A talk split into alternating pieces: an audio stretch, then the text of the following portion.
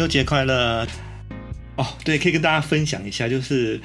我前阵子不是去泰国吗，去曼谷。然后呢，去曼谷的时候，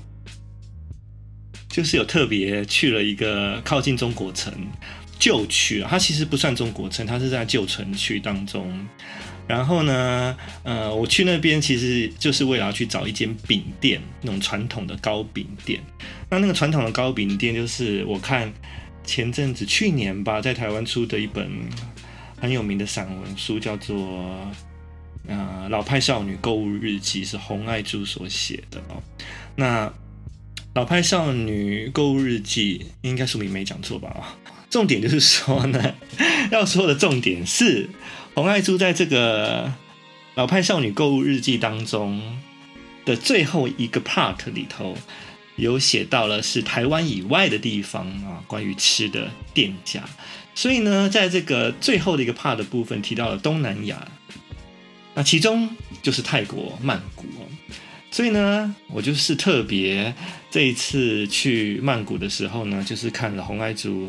所写的《老派少女后购物日记》当中呢，他有提到曼谷，然后里头呢有讲到了一些店哦，所以我特别就是嗯、看了他所写提到的一间糕饼店，就去了旧城区，靠近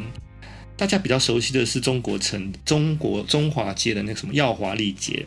啊，但是我去的那间店不是在耀华丽街啊，是在附近，还有。隔了一段距离的一个地方，糕饼店当中，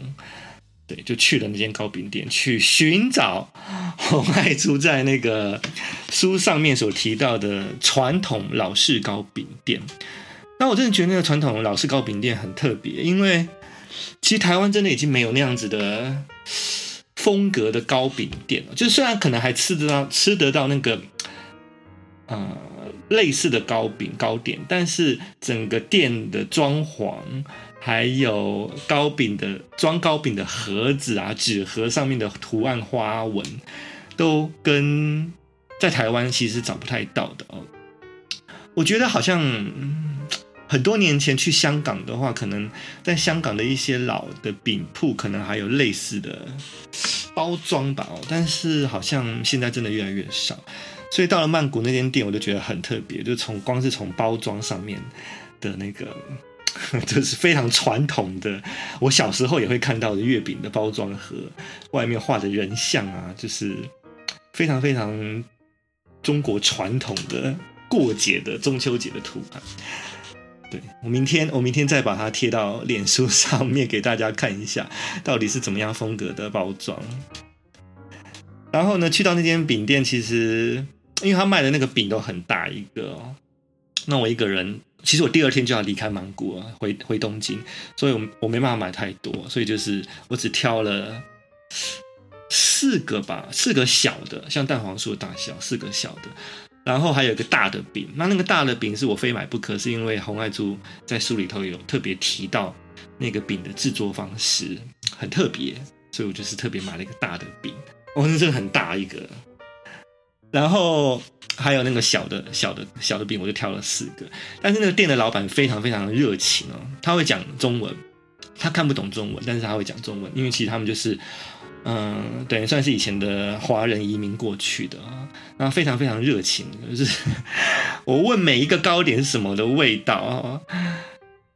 他解释个半天，觉得我听不懂哦，就是很难解释那个味道的感觉哦，所以呢。我每问一个糕点，他最后干脆就直接把那个饼切开来让我试吃，让我非常的紧张，因为我不一定每一个都要买啊，但是他每一个都切啊，我就说你千万你不要再切了，不要再切了，他就说没关系没关系，你就切了你就吃啊，所以我在现场就吃了一大堆试吃的东西，我跟我朋友一起去，对，然后后来呢，我就挑了我觉得我一个人离开啊、曼谷以前可以吃的量，但是因为那个老板非常非常热情，就聊开了以后呢。我挑了四个，最后呢，他又往那个纸盒里头又塞了，起码塞了五六个以上，就多了一倍以上啊！然后我就吓一跳，我就说我不想买这么多，他就说全部都送你的啦，没关系啦，对，超热情的，就感觉到那种旧城区老店当中的浓厚的人情味啊、哦。大概在台湾，就是台北以外的地方，可能也会有这样热情的老板哦。所以呢，就是我带了一大堆的，比我预期当中还要多的这些饼，还有我刚刚说的一个比较大的饼，回到了东京。那那个大的饼啊，其实就有点像是月饼的成分哦。所以其实它里头就是会有豆沙馅，然后还有加加蛋黄这样子。所以呢，大家有问我说有没有吃月饼呢？基本上我就是提早 提早了好几个礼拜就已经先把我今年该吃的月饼的量还以及热量都已经全部吃完了。对，明天我再来贴照片给大家看一下，到底我买的那些饼是什么样子哦，还有那个。切开来的馅的感觉。哎，有人说因为宝宝肠胃炎，所以作为妈妈的她只能陪病在医院过重九。哇，辛苦了，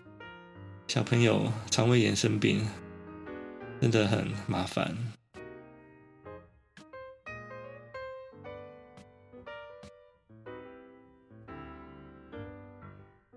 然后日本人基本上基本。不过中秋嘛，所以以前应该也有看我写过，但是他们是知道中秋这个节，但是并没有过的习惯，所以比较除了月饼，月饼他们也不会吃月饼，月饼是我们华人、台湾人才会去买来吃，然后他们唯一有跟过这个中秋一点点 相关的食物的东西，就是我以前有写到的。每一年那个素食店就会推出月见汉堡，对，米之咪月见，月就是月亮的月，见是见是看看看见的见，对，他们就会觉得，就是其实就是汉堡里头会有夹煎蛋，有一个蛋黄，只要月见，象征是月亮的感觉。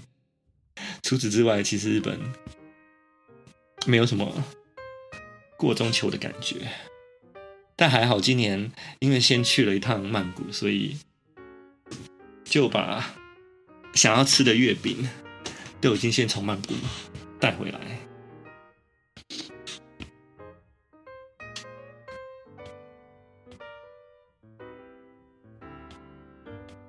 好啦，既然聊到曼谷，就来说一下，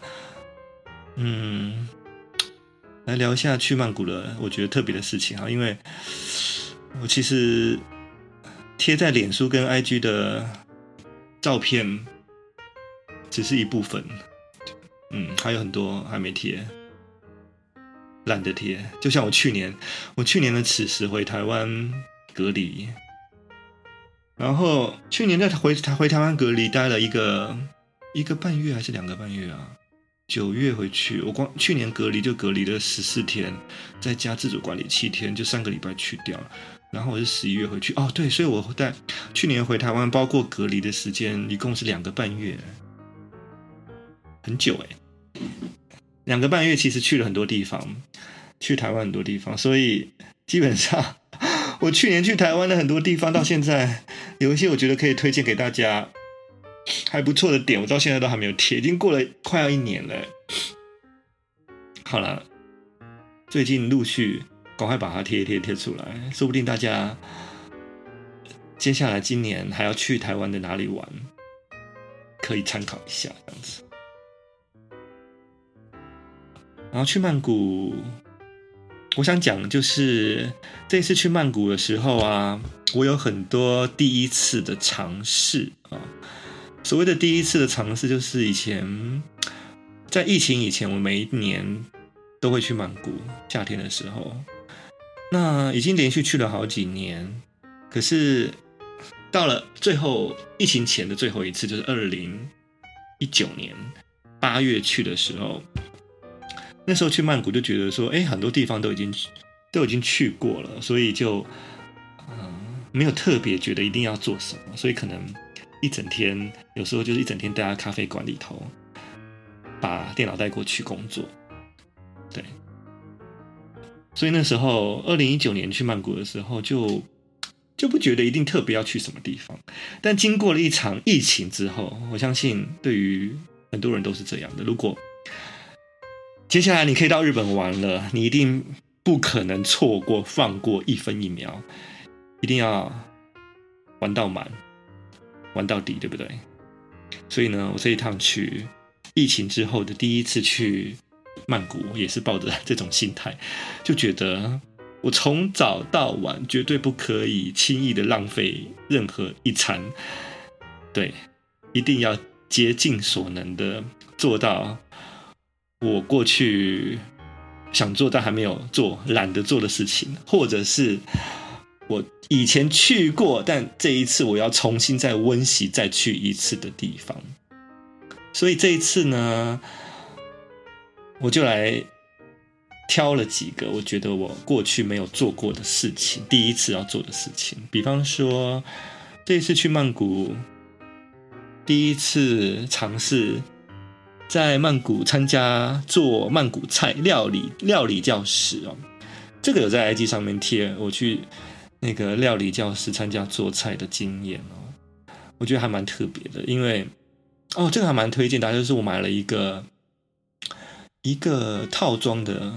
票，叫做 Go City。它除了曼谷以外，世界上有很多城市也都有哦。那那个 Go City 就是你可以选，就是两种，一种是一次付所有的钱，那你就可以在好像是几天内啊，一天还两天内要就可以玩到所有的。地方就是门票啊，什么都包括在那个价钱当中，是非常划算的。但如果你没有，嗯、要急着赶的去这么多地方的话，就像我，我是选择另外一种形式的票哦，就是，呃，依照点景点来决定价钱的。比方说，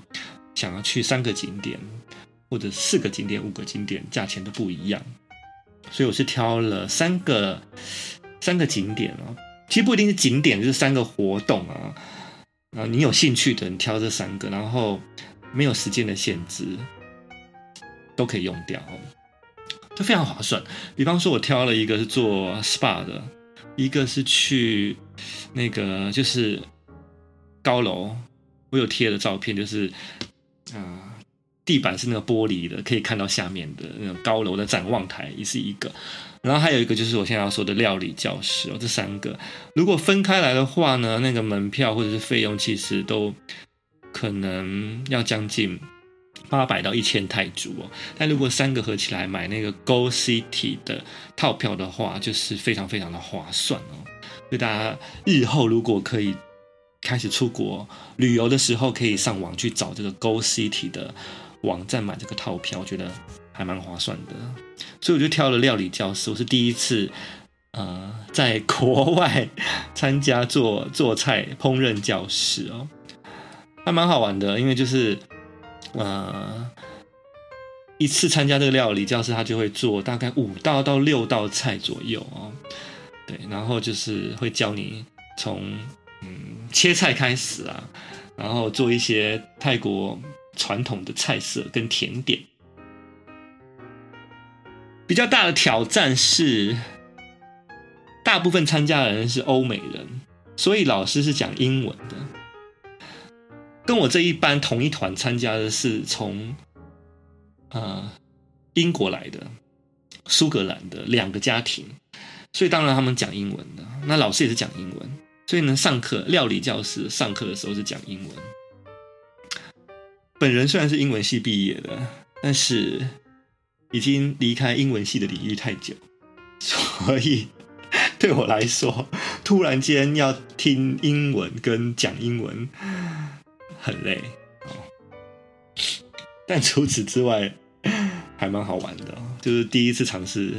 在泰国做参加料理教室，这是第这是第一个经验。然后还有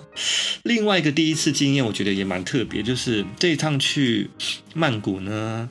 我也是第一次尝试在曼谷去看演唱会，在泰国看演唱会哦。我有在国外看过演唱会，其他国家看，其他地方看过演唱会的经验，在香港看过林忆莲、林一峰，然后去英国的时候看过玛丽亚凯莉，但是泰国真的是完全的没有的经验，而且因为语言又不是很通哦，除了会讲英文之外，泰文也不会讲，所以对我来说是很大的挑战哦。然后我要去看的这个呃泰国的演唱会的团体，咦，是我非常非常喜欢的一个呃乐团，叫做 Three Man Down。如果你对泰国文化或泰国音乐、泰文有点兴趣的话，应该会听过这个团体。其实还蛮红的，尤其是最近这两年在国外还蛮红的。台湾我知道也有很多 Three Man Down 的粉丝哦。那其实我在去以前就觉得说，如果可以在泰国看到一场演唱会，是一个很特别的体验啊。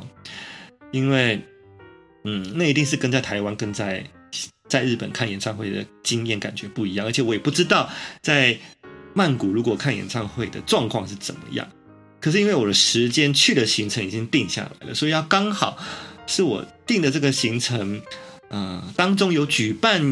演唱会，而且是我有兴趣的歌手或团体，那真的就是要看机缘跟巧合哦。因为我并不是特别为了演唱会而出国的哦，就只能只好看就是这段期间有哪些团体。是办是在办演唱会的，所以查网站查了半天，哎，就终于查到，哎，我喜欢的这个 Three Man Down 刚好有在泰国办演唱会。可是结果呢，就是我在这个这段期间，他们虽然有办演唱会，但是不一定是在曼谷，可能是在其他城市哦。那好不容易终于看到了，哎，有一天刚好是在曼谷办，但不是在曼谷的热闹的市中心，而是。距离市中心还有一段路的距离哦，搭车还要搭一个一个小时左右吧，就就就决定要去看了。结果到了那个网站上面去查，嗯，好像都只有泰文，所以就是用翻译软体看，就发现就是卖票的时间其实已经截止了哦。我是在前几天才发现有这个演唱会的讯息，那所以我就写了。讯息就是在他们的 Line 吧，Line 上面用英文去问，就是说如果我要去看这个 Three Man Down 的演唱会，应该怎么办？还有办法买票吗？然后对方就回回讯息说，其实已经截止了买票日时间了哦。但是呢，他说如果呢，你可以演唱会当天。直接到他们办活动的现场的话，等于算是他们保留了一些你可以直接 walk in 进去的，不用，嗯，不是事先买好票的名额可以直接进去。那我听到这我就非常的兴奋，就想说，哎，我至少还有机会可以看到这样子。我就问他说，那，哎，大概几点钟去这样子？他就说五点钟这个店开门。但是演唱会是八点钟开始。好，换句话说呢，他说，如果你要确保你一定可以进得了场的话呢，万一有其他的人也是同样是没有买票，是要到现场候位的话，那你就是要一开门的时候就要到现场了，也就是五点钟。然后你要等到八点钟才演唱会开始。那对我来说，反正我都已经决定要去了，所以就是没关系，就决定五点钟就就过去哦。那比较特别有趣的事情，事情是这个演唱会啊，并不是一般的我所想象当中的演唱会的形式哦，它有一点像是 dinner show，而且他也不是 Three Man Down 自己的专场演唱会哦，就是 Three Man Down 是最后才出来，他还有其他的艺人驻唱歌手会是在前面先出来。那到底前面有几组艺人会出来，我也不知道。那到底 Three Man Down 会几点钟出来，我也不晓得。那总而言之呢，他是写这个秀是八点钟开始啊，而且呢，你买票的方式呢，它也不是算人头的哦。我刚刚说了，因为它是有点像 dinner 秀的形式嘛，所以它是算桌一桌一桌的价钱哦。所以他说一桌就是多少钱？两千五百块还是三千？我忘了，就是你要付那一桌的钱，虽然是定位的座位钱，还不包括点餐钱哦。哦，因为它是一个餐厅，它等于算是你边看演唱会边吃饭的一个 dinner show 的地方，所以呢，不包括饮料钱，不包括餐点，只只有订的那个桌的位置啊，大概就是两千五还是三千泰铢啊？那反正我就是要去了。他是四个人，你可以进场，就是那一桌可以坐四个人，但我只有一个人嘛，所以呢，我就问他说，只有我一个人去，我订那一桌 OK 吗？他说无所谓啊，就是你你要一个人坐或者两个人坐、三个人坐、四个人坐都可以。总而言之，那一桌你付了这个钱，那一桌就是你的。那这个餐点费是另计，这样子。OK，那我既然我已经决定要花这个钱要去看，很难得刚好可以看到喜欢的团体的演出，我就去啦，就去了。所以就搭了快一个小时的车。我说这个地方真的超偏远的，它那个有点像啤酒屋的一个一栋楼，然后旁边的环境。什么都没有，我本来想说到旁边的咖啡馆先早点去坐一坐，然后时间到了五点钟再进去，然后可能进去之后我再出来，等到八点钟我再进去哦逛逛，但什么都没有，旁边只有高速公路，那反而我就去了嘛，就五点钟去了，然后呢去了五点钟到了现场，我觉得泰国。还蛮严格的哦，就是我不知道所有是不是所有都这样子，但是我那时候去的时候啊，所有入场的人呢，你不管有没有打过疫苗，不管有没有打过几剂疫苗，全部所有要入场的人都要在现场快筛 ATK 搓鼻子，那当场付钱，很便宜，大概五十块还是多少钱？泰铢，四十到五十七六十左右。付了那个太那个 PCR 不是 PCR 就是 ATK 快筛的钱，现场就搓鼻子，说所有进去的人要去看这个演唱会的人都要快筛，然后马上就知道结果，然后确定是阴性，你才可以入场这样子。好，所以我就莫名其妙在不被预期的情况之下，为了看演唱会就被搓了鼻子就进去了。那我是第一个到的嘛，因为五点钟根本就还没有人。然后我就坐在我的位置，那我觉得非常幸运哦，就是他带我进去的时候，他就跟我讲说，呃，如果你要付这个钱，就是他赖上面跟我讲这个钱的话呢，就是只能坐在路口的位置哦。他其实，在赖上面他已经跟我讲了，是在靠近路口的位置。结果我一到了现场，发现那个路口的位置啊，其实根本就看不到舞台哦。所以其实如果我坐在舞坐在路口的位置，就等于是没去一样，因为我只能听到听到声音，我看不到舞台演出。然后那个现场的工作人员就跟我说：“不过呢，他说呢，如果你愿意的话呢，再多付一点钱。然后呢，里头呢其实还有几桌是啊、今天特别在走道上面才加的位置哦，就是桌桌桌子虽然有点小，但是是可以比较靠近舞台的哦。哦，很会赚钱，对不对？那我一听到我就去看了一下呢。”哎，那个桌子虽然是临时加的桌子，就是比起其他真正正式的桌子是有点小，可是位置真的超好的哦，就是完全就是在舞台的旁边，我中间距离舞台只有两桌，就换就到我了，所以这是非常非常前面的。问题就是说那一桌要四千四千块，是不是？还是三千五？我忘了，就比我预期的钱又要多了。一千一两千块泰铢，他问我要不要，我都已经来了，对不对？而且我就为了想要看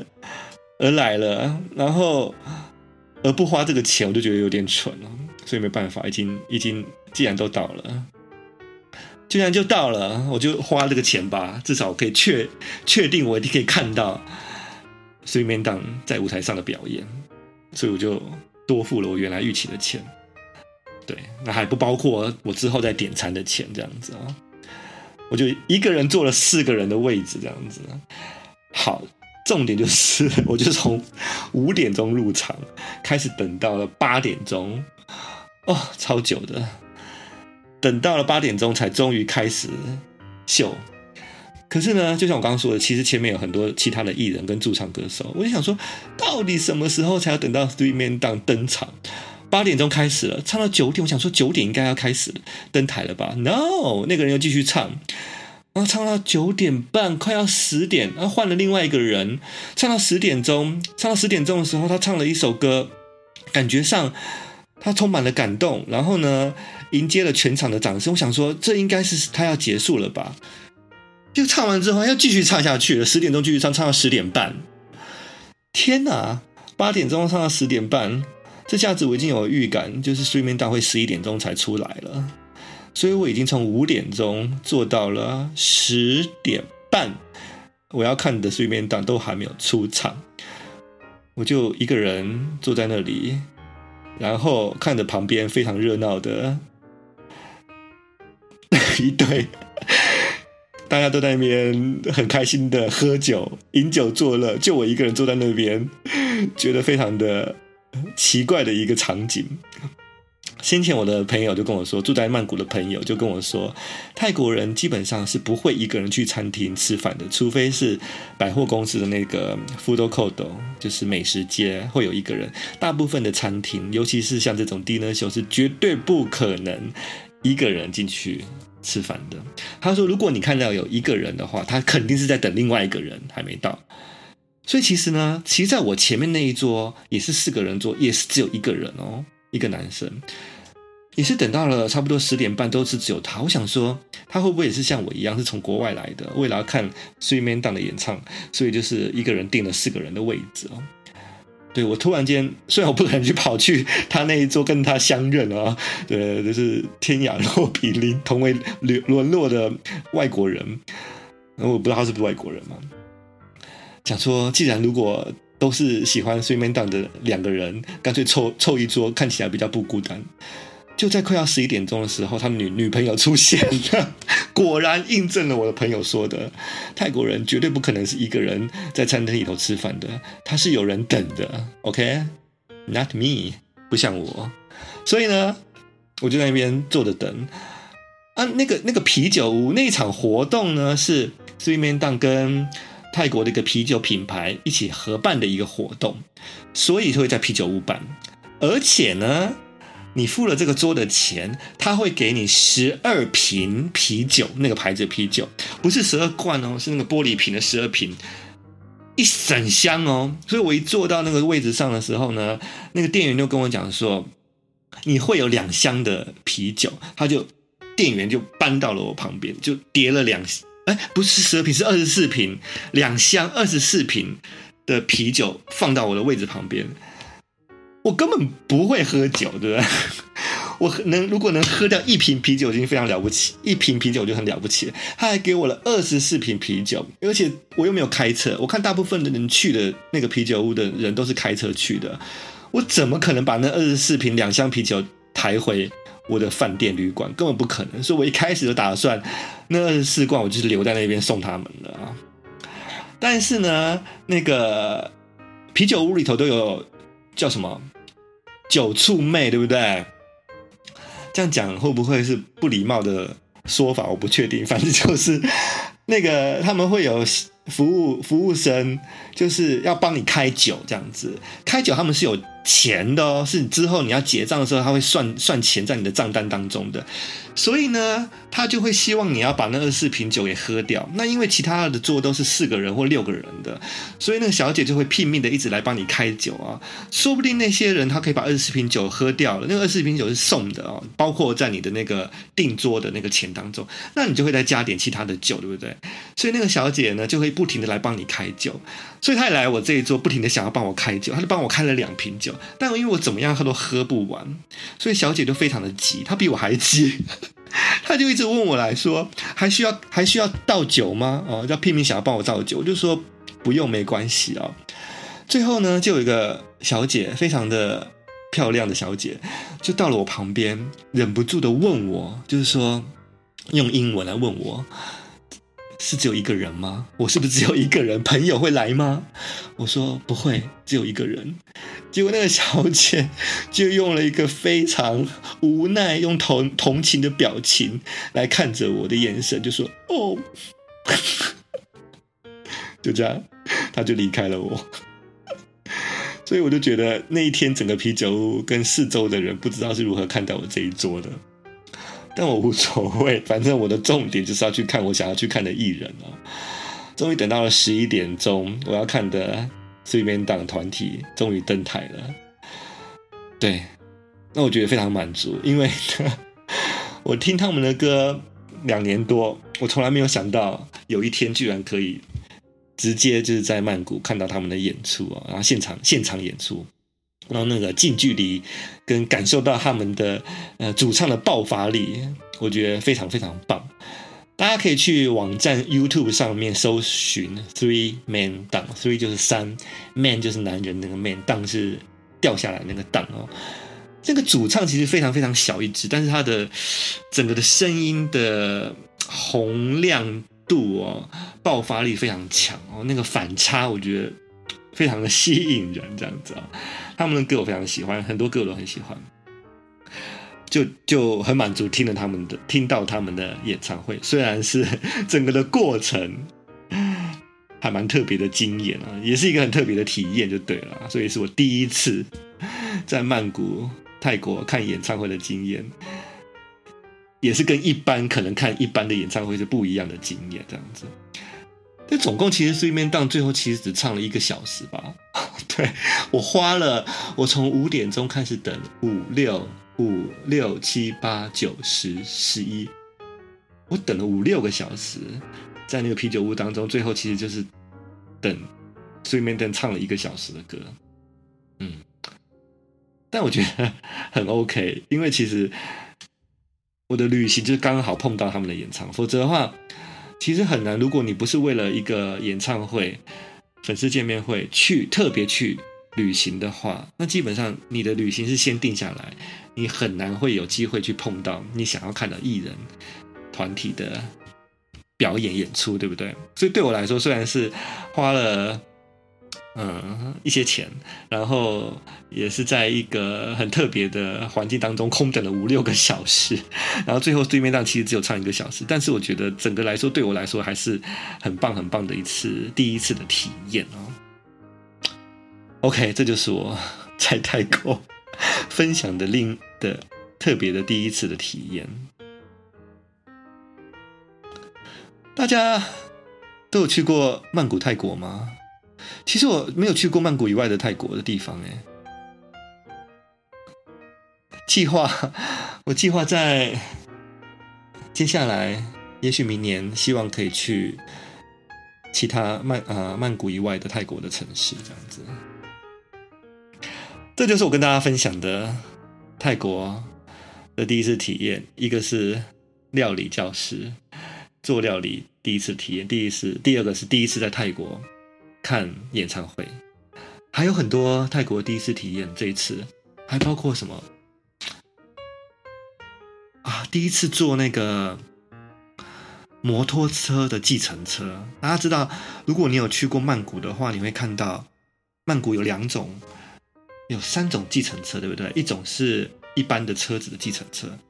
然后另外一种是嘟嘟车，嘟嘟车大家比较熟悉的啊，然后还有一种就是摩托车的计程车。呃，其他的计程车我都体验过，但是摩托车的呃计程车我是完全没有坐过，原因就是觉得很危险、很恐怖，因为。第一个，曼谷的交通就已经有点恐怖，对不对？很塞车，然后横冲直撞。然后呢，曼谷的这个那些，我看那些骑计程车、呃，骑机车的计程车司机，就计程啊、呃，司机大哥，哇，那个计程车，那个计程那个摩托车，在车阵当中横冲直撞，也是蛮很恐怖的。而且因为我已经很久很久没有。骑机车了。以前在台湾住在台湾的时候，大学研究所的时候还有骑机车的经验，那后来都没有再骑机车，所以对我来说啊，我现在都觉得骑机车有点恐怖哎，自己骑很恐怖，被被载更恐怖。以前好几年前我回台湾的时候，有被朋友载机车载机车的经验，就在台北街头。我都已经觉得非常恐怖，因为太久没有被人家载这样子了。然后这次去泰国，就是特别去尝，也其实也不是我自愿要尝试，是因为我最后一天要回，嗯、回东京的那一天要去搭飞机，然后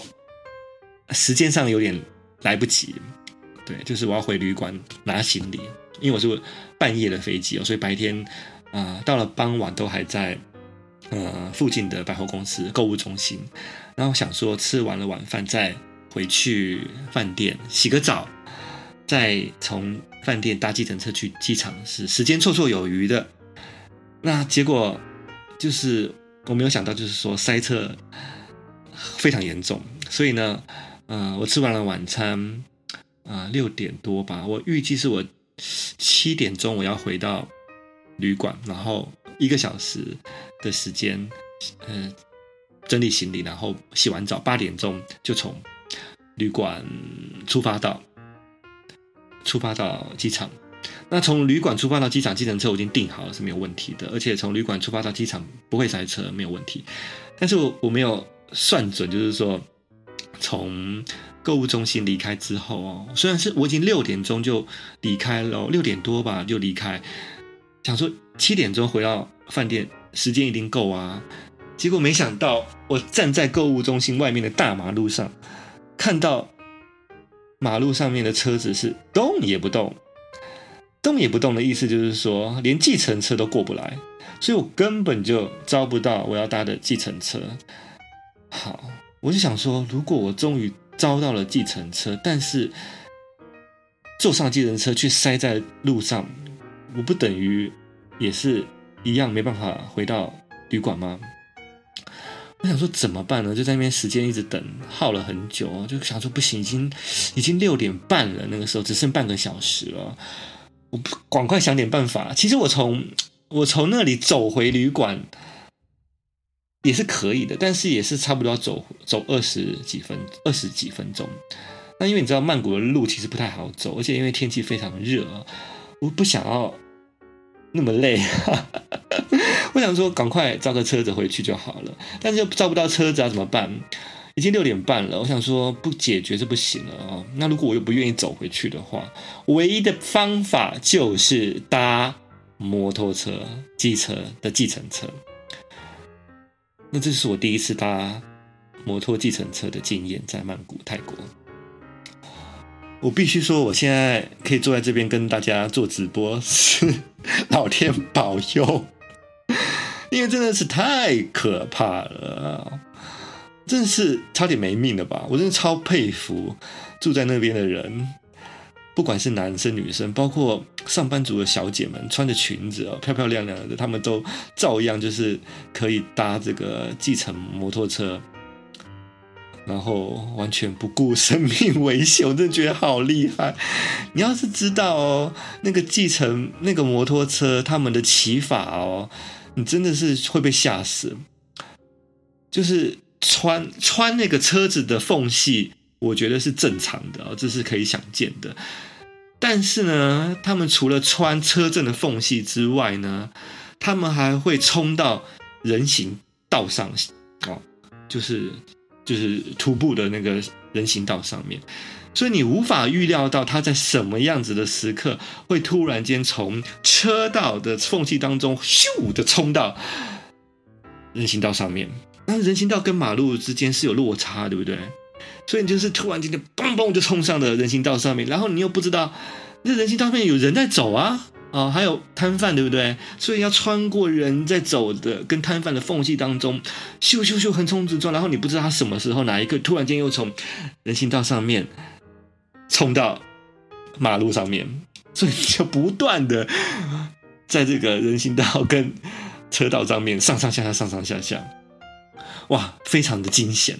然后呢，转弯的时候呢是没有在客气的啊。转弯的时候简直像是赛车，在这个赛车压马路一样的，整个那个弯道这样咻弯过去也是没有减速的啊。弯弯弯拐弯的时候是没有减速这件事情的啊。那有一刻我跟你说，那个司机大哥哦，真的是差点要撞上了马路中间的一个。要怎么要怎么讲？分隔岛也不是分隔岛，它有一个柱，有一个有一根柱子哦，就是分两个道的，不是一条的，是一根柱子，就是差一点，那个司机大哥，那个计程车大哥就是要撞到那个上面去，连他自己都吓了一跳，就叫出来。然后坐在后面心惊胆跳，而且你知道吗？我们坐后面的人呢、啊，他是没有给我们安全帽的，所有的人骑。搭这个计程摩托车，他都是没有给安全帽的。所以真的就是把命交给他哎。所以我有有一阵，我终于骑到一半，我跟他讲说可以慢一点，他没有理会我啊。所以就这样，大概六分钟，只花了六分钟七分钟，就从我要搭我搭车的地方抵达了我的旅馆。如果我搭计程车的话，我大概也要坐十分钟左右吧。所以你就知道那个司机大哥是多么厉害的，横冲直撞。对，而且重点就是说，你想要搭这个摩托车，你还不一定搭得到，是要排队的，因为它有一个呃招呼站啊。那个招呼站上面会有写价钱。那以前我不敢搭的原因，是因为我完全不懂泰文啊。看不懂泰文，也不会也不会说泰文，所以其实那个我看不懂那个看板上面，我怕他们会骗钱了，对。但是后来我才知道，说他们的看板上面会有把你要去的目的地，就是那那一区都有写，用泰文写出来，没有英文。那因为我我有学了一点泰文之后，稍微可以看，至少我住的旅馆的地方的泰文我看得懂哦，就确定的价钱很便宜，只要三十五泰铢就可以到，三十五泰铢台币。三十块出头而已，对，虽然很便宜，但是三十块钱，你是把性命交在他身上的。我的第一次体验骑摩托车，我我我绝对不会再搭第二次了。这就是我在泰国第二次的，第一次的搭计程搭这个计程车摩托车的体验啊，跟大家分享。好啦，就这样喽。大家有什么问题要问我的吗？没有，就准备跟大家说晚安喽。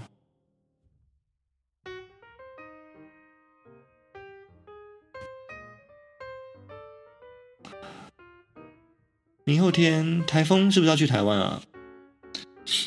所以明后天是不是台湾？会下雨，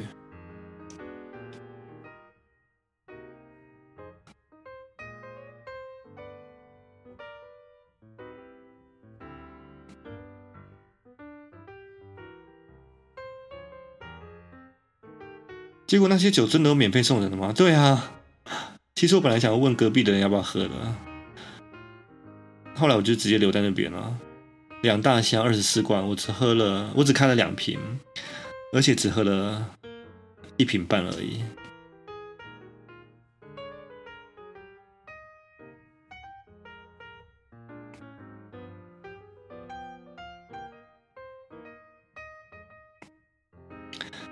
有台风影响哦，台湾。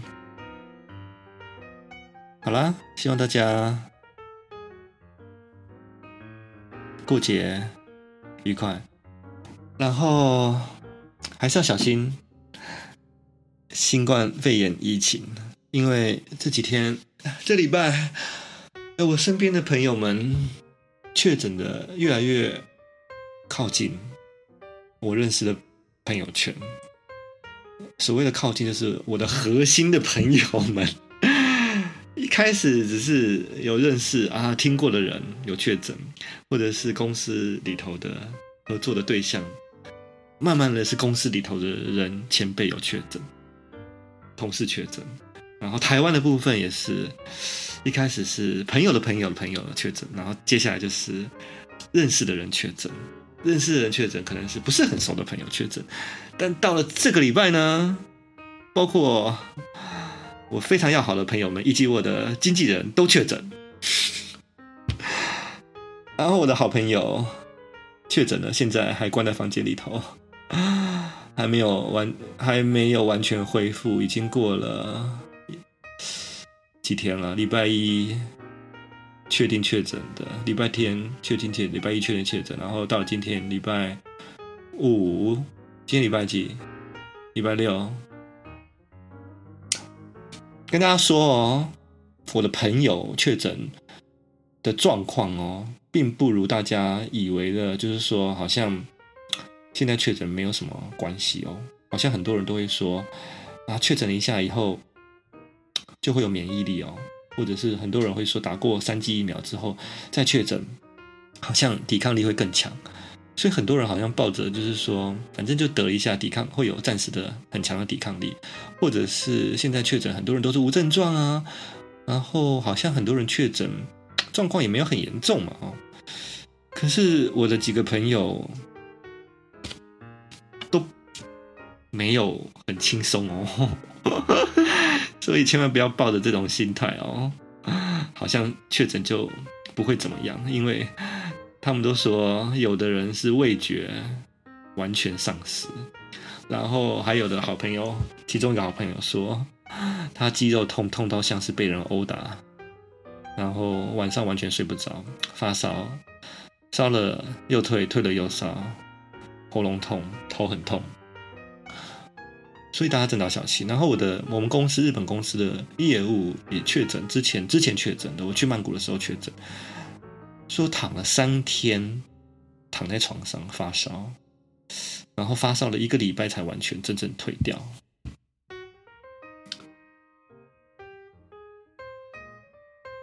对，所以重点真的是，